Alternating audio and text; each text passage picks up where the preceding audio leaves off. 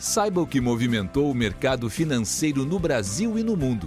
Você está ouvindo o Análise do Dia, um podcast original do Cicred.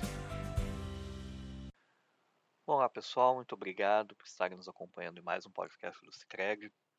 Aqui quem fala é o Gustavo Fernandes, da equipe de análise econômica.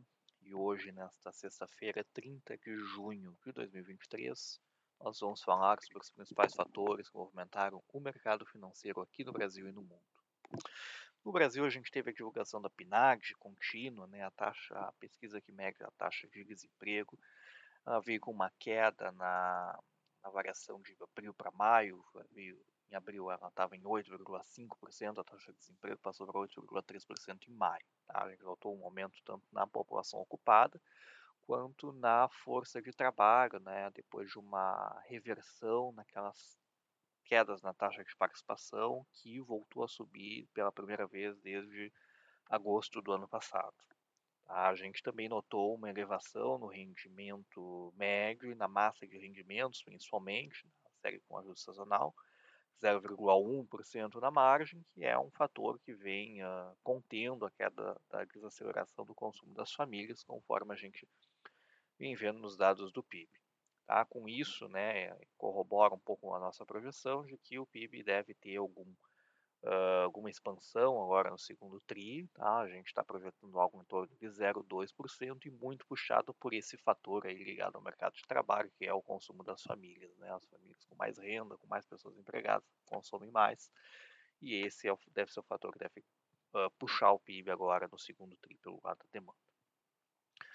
A gente teve, na semana que vem, a gente vai ter a divulgação de alguns indicadores aqui no Brasil, como a produção industrial, também devemos ter agenda cheia no Congresso Nacional, vão passar uh, projetos de lei uh, importantes para o desempenho do, do, fiscal, né, do, do, da, das contas públicas, como, por exemplo, o voto de qualidade do CARF deve ser apreciado na segunda-feira, Uh, também tem expectativa de que a reforma tributária possa ser votada uh, na semana que vem e a segunda parte do arcabouço fiscal, né, depois que foi aprovado pelo Senado, uh, com algumas modificações, ele tem que voltar para a Câmara, porque o Senado mexeu em coisas que a Câmara não, ter, não tinha feito, né, então a Câmara precisa confirmar essas mudanças.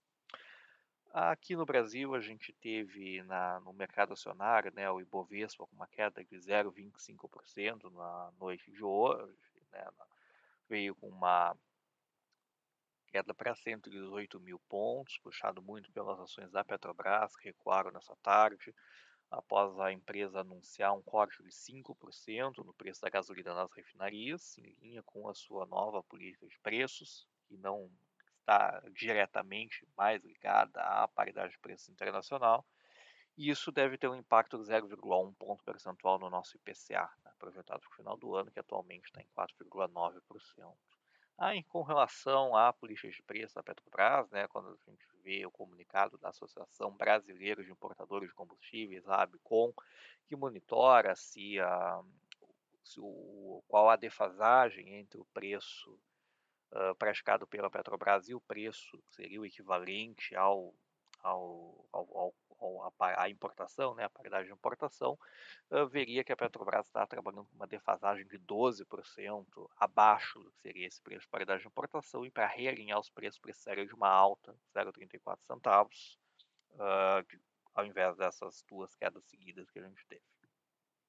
O dólar fechou com baixa, com a baixa de 1,4% aos R$ 4,76 na tarde de hoje, e a curva de juros também fechou com praticamente todos os vértices em baixa, como por exemplo o DI de 2029, que é uh, menos afetado pela política monetária, mais pela percepção do ambiente de risco doméstico, com uma baixa de 0,2 pontos percentuais aos 10,4%, ah, refletindo esse avanço na agenda legislativa, essa melhoria na taxa de desemprego, na atividade econômica, e apesar uh, de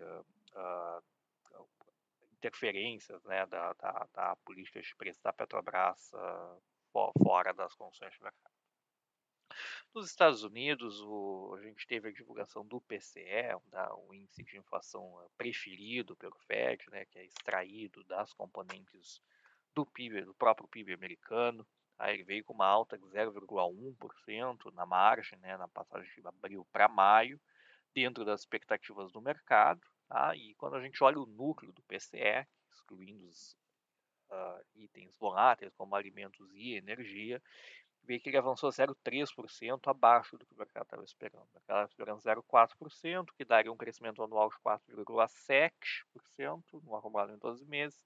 Veio 4,03%, que dá 4,6%. Tá? É apesar de ser ligeira a diferença, né, o núcleo ele tende a ser muito mais uh, resiliente e uh, o fato dele vir uh, desacelerar e vir abaixo das expectativas mostra que a política monetária uh, contracionista uh, conduzida pelo Fed está começando a fazer uh, efeitos nos preços e naqueles preços que, são mais sensíveis à política monetária, né, que são os que fazem parte do núcleo. Isso não muda o fato de que o Fed deve precisar fazer novas elevações na taxa de juros agora nos próximos meses, como por exemplo na reunião de julho, deve ter uma nova alta, a gente espera, o mercado espera amplamente uma alta de 0,25 pontos percentuais, mas ajuda a, consolidar a percepção de que o processo desinflacionário de fato começou, ainda que ele seja lento. Né? A gente teve também na manhã de hoje divulgação do índice de sentimentos da Universidade do Michigan, que mostrou por parte dos consumidores uma gradual reancoragem das expectativas, né, expectativas para um ano e para cinco anos por parte dos consumidores reduzindo e indo em direção a meta de longo prazo do FED, que é de 2%, uh, isso por conta desse, de, de, desses dados de inflação que estão vindo melhores e por conta dos próprios consumidores estarem percebendo preços, uh, pelo menos uh, variando de forma mais lenta ou caindo no seu dia a dia. Tá? E isso fez com que os, no, no mercado né, de, de, títulos, que os rendimentos dos treasuries, dos títulos do, do Tesouro Americano, tivesse, fechassem baixa nessa tarde, com uma expectativa de menores juros, menores juros no, no futuro. Com isso, nós encerramos o nosso podcast de hoje. Eu agradeço a audiência e nós nos encontramos na semana que vem. Você ouviu o Análise do Dia, um podcast original do Cicred. Até a próxima!